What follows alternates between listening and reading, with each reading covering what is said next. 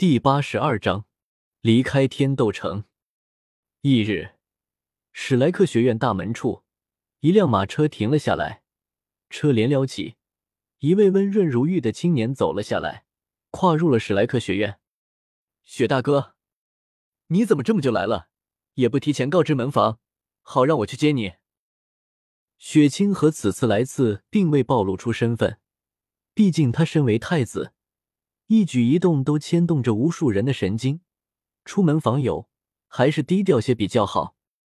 呵呵，贤弟，我此次来一是为了见见你叙叙旧，二来呢，则是想要拜会一下大师，没必要弄得众人皆知。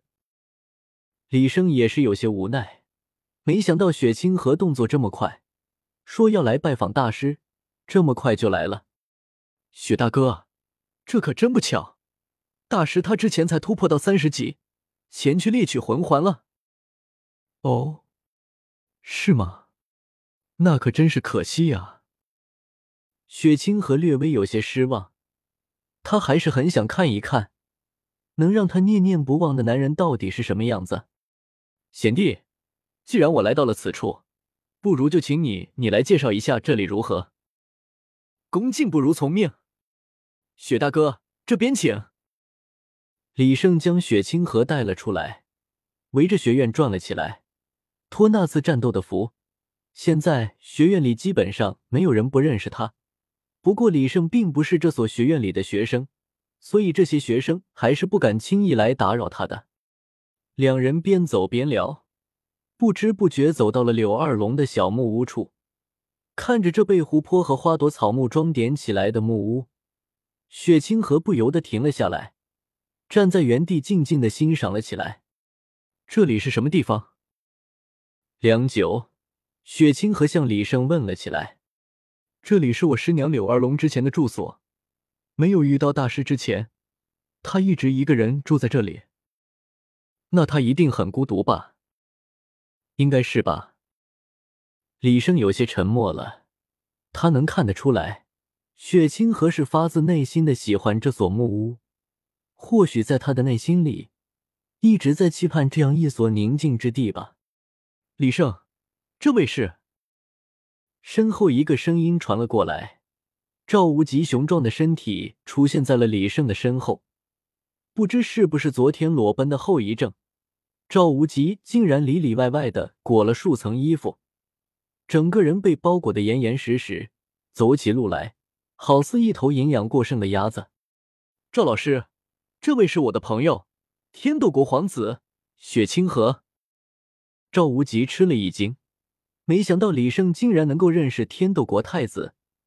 这雪清河差不多已经相当于下一任皇帝了，当即脸色一肃，恭敬的说道：“赵无极见过太子殿下，不知太子殿下来我史莱克学院有何要事？还请太子殿下稍待片刻，我这就让人准备宴会，欢迎太子殿下的到来。”雪清河有些无奈了，他之前没有选择表露身份，就是害怕这个。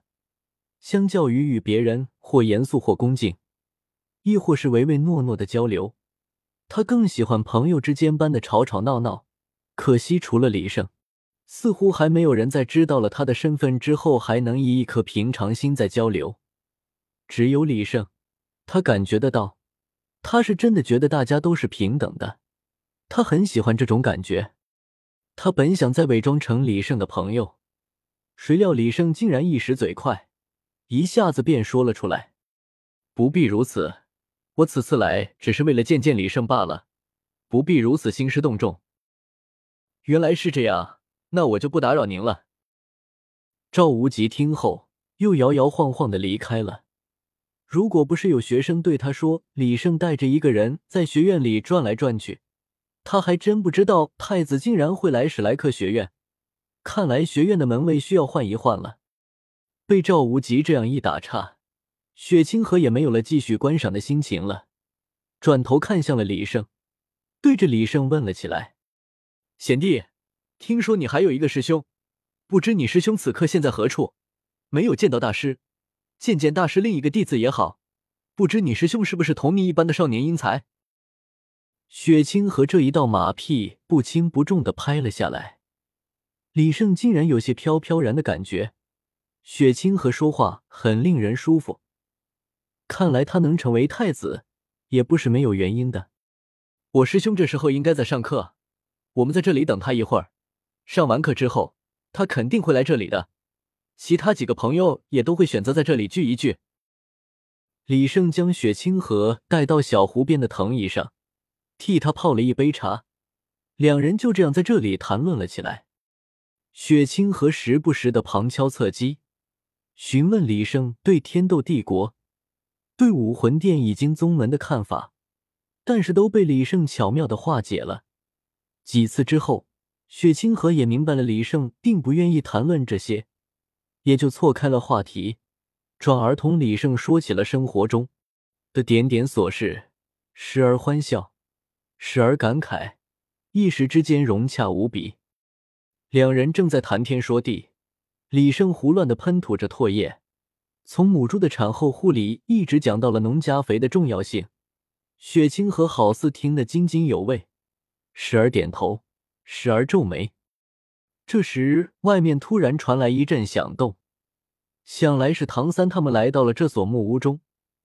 李胜颇有些意犹未尽的停止的讲述，带着雪清河走了出去。三哥，你们回来了，来，我来给你们介绍一下。这位是我的结拜大哥，天斗帝国皇子雪清河。唐三微不可察的皱了皱眉头。经历过上次的事件，他对天斗帝国皇室可没有好感。不过此人是李胜所带来的，想必不会像那些人一般了。说实话，挺令李胜失望的。唐三与雪清河的初次见面，并未在两人心中起什么波澜，哪怕是雪清河，也只是对唐三客套了几句话。并没有像原著一样对唐三另眼相待，李胜一直极力的引荐唐三，这让唐三有些诧异，随后便充满了感动。李胜真是处处为他着想啊！但是唐三却不知道，李胜打的可是想让唐三顶在前面，替他吸引火力的主意。反正唐三的后台足够硬，而且本就和武魂殿有仇。雪清河在学院里待了没多久，便又匆匆的走了。只不过临走时交代李胜多去看望他，李胜自然是满口答应了下来。数日之后，大师等人回到了史莱克学院。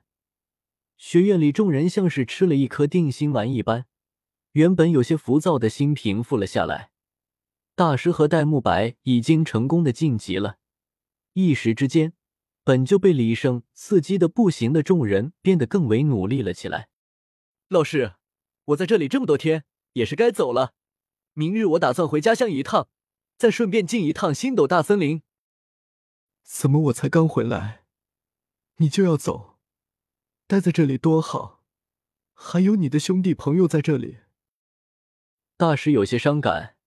李胜再一次的选择了一个人离开，这里还是留不住他的心。这段时间跟李胜赌气、不愿说话的宁荣荣愣了下来。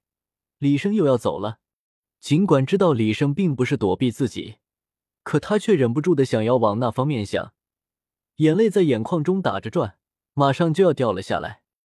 小五发现了宁荣荣的不对劲，跑到李胜的身后，使劲的拧了李胜一下，将他拧得呲牙咧嘴。随后，小五偷偷指向了宁荣荣的方向。李胜有些无奈，这是又怎么了？好端端的哭个什么劲？我又不是回不来了。女人的心思你别猜。宁荣荣还在努力控制着眼眶中的泪水，忍着不让它掉下来，身前却突然出现一道阴影，将她笼罩了起来。宁荣荣抬头一看，竟是李胜有些无奈的站在自己面前，先是一喜，随后又冷下了脸，嘴巴嘟了起来。站我前面干什么？你走你的就行。我父亲不是不让你和我交往吗？你挡住我路了。我要出校门，你正好挡住我的路了。